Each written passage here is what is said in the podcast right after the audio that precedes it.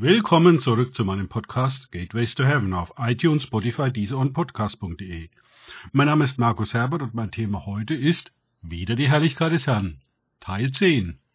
In diesem Podcast setze ich die Reihe über die Herrlichkeit des Herrn fort. Zu Beginn dieser Reihe über die Herrlichkeit des Herrn hätte ich nie gedacht, dass ich jetzt schon bei der zehnten Episode darüber bin. Wenn ich Inspiration vom Heiligen Geist bekomme, mich tiefer auf ein Thema einzulassen, dann gehe ich darauf ein. Naja, meistens. Und in der Folge bin ich selber sehr gespannt, was dabei herauskommt. Wir waren letztes Mal bei David stehen geblieben, als er der Herrlichkeit Gottes ein Haus bauen wollte. Gott hat den Spieß umgedreht und im Gegenzug David ein ewiges Haus im Sinne eines Königreiches verheißen. In Jesus Christus, als ein Nachkomme von David, hat sich dies dann komplett erfüllt. Doch David hatte mit dem irdischen Hausbau für Gott noch nicht ganz abgeschlossen. Er hat das mit seinem Nachkommen, der Gott ein Haus bauen wird, wörtlich genommen. Doch er musste noch warten, denn Salomo, der zweite Sohn, den er mit Berzeba zeugte, war noch nicht geboren worden. Außerdem hatte er noch keinen Bauplatz für das Haus des Herrn. Der Bauplatz ergab sich aus einer misslungenen Volkszählung. Darauf gehe ich heute näher ein. Wie kam es dazu? Leider hörte hier David auf Satan statt auf Gott. Zumindest hätte er vorher nachfragen sollen. Nicht alle vermeintlich guten Ideen sind von Gott. 1. Chronik 21, 1 bis 2. Und Satan stellte sich gegen Israel und reizte David, Israel zu zählen. Und David sagte zu Joab und zu den Obersten des Volkes, Geht hin, zählt Israel von Beersheba bis Dan und bringt mir Bericht, damit ich ihre Zahl kenne. Auch dem von Gott berufenen und gesalbten David unterlaufen gravierende Fehler. Leider hörte er in diesem Fall nicht auf seinen Heerführer Joab, sondern setzte seinen Willen durch mit fatalen Folgen für das Volk Israel. Verse 3 und 4 Und Joab sagte, der Herr möge zu seinem Volk, so viele sie sein mögen, hundertmal mehr hinzufügen. Sie sind nicht alle mein Herr und König, die Knechte meines Herrn. Warum verlangt mein Herr das? Warum soll es Israel zur Schuld werden? Aber das Wort des Königs blieb fest gegen Joab. So zog Joab aus und zog durch ganz Israel und kam nach Jerusalem zurück. Sein Sohn Salomo hat dann Folgendes in die Bibel geschrieben, Sprüche 16, 18. Vor dem Verderben kommt Stolz und Hochmut vor dem Fall. Wie wahr. Möglicherweise hat ihn diese Geschichte seines Vaters dazu veranlasst, das aufzuschreiben. Weiter im Text, Verse 5 und 6. Und Joab gab David das Ergebnis der Volkszählung an. Und zwar gab es in ganz Israel 1.100.000 Mann, die das Schwert zogen, und in Juda 470.000 Mann, die das Schwert zogen. Levi aber und Benjamin musterte er nicht mit ihnen, denn das Wort des Königs war Joab ein Gräuel. Joab roch anscheinend im Braten, wer David zu dieser Volkszählung inspiriert hatte. Er konnte den finsteren Plan von Satan erkennen. Die Reaktion von Gott kam prompt. Vers 7. Und diese Sache war böse in den Augen Gottes, und er schlug Israel. David ist zugute zu halten, dass er seinen Fehler erkannt hat und sich vor Gott gedemütigt hat. Doch sein Fehlverhalten hatte ein Gericht Gottes ausgelöst. Du denkst vielleicht, das ist unfair von Gott, dass er das ganze Volk Israel für die Sünden von David büßen lässt. Vers 8, da sagte David zu Gott, ich habe sehr gesündigt, dass ich diese Sache getan habe. Und nun lass doch die Schuld deines Knechtes vorübergehen, denn ich habe sehr töricht gehandelt. Die Vorgeschichte dazu. Samuel war alt geworden und setzte seine beiden Söhne als Richter über Israel ein. 1. Samuel 8.3, aber seine Söhne wandelten nicht in seinen Wegen und suchten ihren Vorteil und nahmen Bestechungsgeschenke und beugten das Recht. Nichts Neues unter der Sonne. Schon damals gab es Korruption bis in die höchsten Kreise. 1. Samuel 8, 4 bis 6. Da versammelten sich alle Ältesten von Israel und kamen zu Samuel nach Rama. Und sie sagten zu ihm, siehe, Du bist alt geworden, und deine Söhne wandeln nicht in deinen Wegen. Nun setze doch einen König über uns, damit er über uns Richter sei, wie es bei allen Nationen ist. Und das Wort war übel in den Augen Samuels, dass sie sagten, gib uns einen König, damit er Richter über uns sei. Und Samuel betete zum Herrn. Gott wollte ihr König sein, und gerechte Richter sollten sein Volk richten. Gott wusste natürlich, dass die Sache mit irdischen Königen in einer Katastrophe enden würde. Zuerst wurde das Nordreich gerichtet und dann das Südreich in Israel. Eroberung, Zerstörung von Jerusalem inklusive des Tempels, Verbannung und 70 Jahre Exil sollten das Ergebnis eines irdischen Königtums sein. 1. Samuel 8, 7 bis 8. Der Herr aber sprach zu Samuel, höre auf die Stimme des Volkes in allem, was sie dir sagen. Denn nicht dich haben sie verworfen, sondern mich haben sie verworfen, dass ich nicht König über sie sein soll. Entsprechend all den Taten, die sie immer getan haben von dem Tag an, da ich sie aus Ägypten geführt habe bis zum heutigen Tag, da sie mich verlassen und anderen Göttern gedient haben. So machen sie es auch mit dir. Und nun höre auf ihre Stimme, doch warne sie mit allem Ernst und mach ihnen das Recht des Königs bekannt, der über sie herrschen wird. Gott stellt hier klar, nicht Samuel hatten sie verworfen, sondern Gott selber. Samuel sollte sie eindringlich vor den üblen Konsequenzen ihres Verhaltens warnen.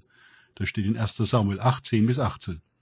Und Samuel sagte dem Volk, dass einen König von ihm begehrte, alle Worte des Herrn. Und er sagte, dies wird das Recht des Königs sein, der über euch regieren wird. Eure Söhne wird er nehmen, um sie für einen Wagen und seine Gespanne einzusetzen, damit sie vor seinem Wagen herlaufen und um sie sich zu Obersten über tausend und zu Obersten über fünfzig zu bestellen, damit sie seine Äcker pflügen und seine Ernte einbringen und damit sie seine Kriegsgeräte und seine Wagengeräte anfertigen. Und eure Töchter wird er zum Salbenmischen, zum Kochen und Backen nehmen. Und eure besten Felder, Weinberge und Olivengärten wird er nehmen und sie seinen Knechten geben. Und von euren Kornfeldern und euren Weinbergen wird er den Zehnten nehmen und ihn seinen Kämmerern und Beamten geben. Und eure Knechte und eure Mägde und eure besten jungen Männer und eure Esel wird er nehmen und sie in seinen Dienst stellen. Von euren Schafen wird er den Zehnten nehmen und ihr, ihr müsst seine Knechte sein. Wenn ihr an jenem Tage wegen eures Königs um Hilfe schreien werdet, den ihr euch erwählt habt, dann wird euch der Herr an jenem Tag nicht antworten. Es war diese Generation, die nach dem Saat- und Ernteprinzip die negativen Folgen eines irdischen Königstums serviert bekam, das sie in der Vergangenheit gewählt hatten. Und der Herr redete zu Gad, dem Seher Davids, und sprach, Geh hin, rede zu David. So spricht der Herr. Dreierlei lege ich dir vor, wähle dir eins davon, dass ich es dir tue. Und Gad kam zu David und sagte ihm, so spricht der Herr, nimm dir entweder drei Jahre Hungersnot oder drei Monate lang Niederlage vor deinen Bedrängern, wobei das Schwert deiner Feinde dich einholt, oder drei Tage das Schwert des Herrn und Pest im Land, und dass der Engel des Herrn Verderben bringt im ganzen Gebiet Israel. Und nun sieh zu, was für eine Antwort ich dem zurückbringen soll, der mich gesandt hat. Schöne Aussichten. Drei Jahre Hungersnot, drei Monate militärische Niederlagen oder drei Tage Pest und das Schwert des Herrn extrem dumm gelaufen, auf Satan zu hören und eine Volkszählung durchzuführen, gegen den Willen des Herrn der Heerscharen zu handeln. David wählte das Übel, das am wenigsten lange dauerte. Verse 14 und 15, da gab der Herr die Pest in Israel, und es fielen von Israel 70.000 Mann. Und Gott sandte den Engel nach Jerusalem, um es zu vernichten. Und als er es zu vernichten begann, sah es der Herr, und er hatte Mitleid wegen des Unheils. Und er sprach zu dem Engel, der vernichtete, Genug, lass deine Hand jetzt sinken. Der Engel des Herrn stand aber gerade bei der Tenne Ornans des Jebusiters. Das war ein mächtiger Engel Gottes, den der Herr der Heerscharen da sandte. Die Pest, die innerhalb von drei Tagen 70.000 Mann tötete, das nenne ich eine Pandemie. Und dann noch der schwertschwingende Engel in Jerusalem, Vers 16.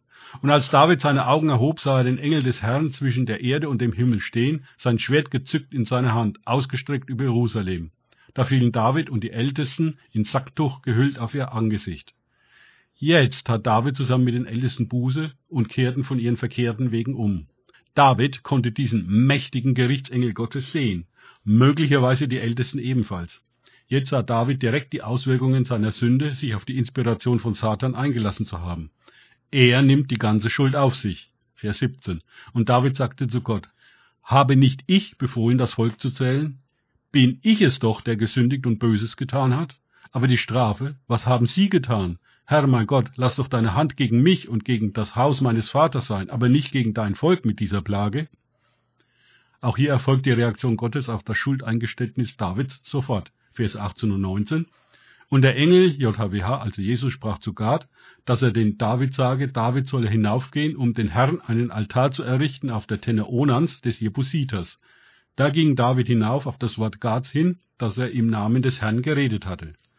David kaufte Ornan den Platz, die Tenne ab, und errichtete dem Herrn einen Altar und opferte darauf. Verse 25 bis 26. Und David gab Ornan für den Platz Gold im Gewicht von 600 Schekeln. Und David baute dort dem Herrn einen Altar und opferte Brandopfer und Heilsopfer. Und er rief zu dem Herrn, und der antwortete ihm mit Feuer, das vom Himmel auf den Altar des Brandopfers fiel. Gottes Gerechtigkeit war dadurch erfüllt worden. Der Feind, also Satan, konnte durch das Schuldeingeständnis und dem Opfer auf dem Altar des Herrn keine Anklagen mehr gegen David und das Volk Israel in dieser Sache vorbringen. Und der Herr sprach zu dem Engel, und er steckte sein Schwert wieder in seine Scheide. Ende des Gerichts Gottes. Doch damit ist diese Geschichte noch nicht zu Ende. David wurde es jetzt schmerzlich benutzt, dass nur die Bundeslade sich in Jerusalem befand. Der Rest, insbesondere der Brandopferaltar, war noch auf der Höhe bei Gibeon. Ihm dämmerte wohl, dass alle Teile der Stiftshütte zusammengehörten.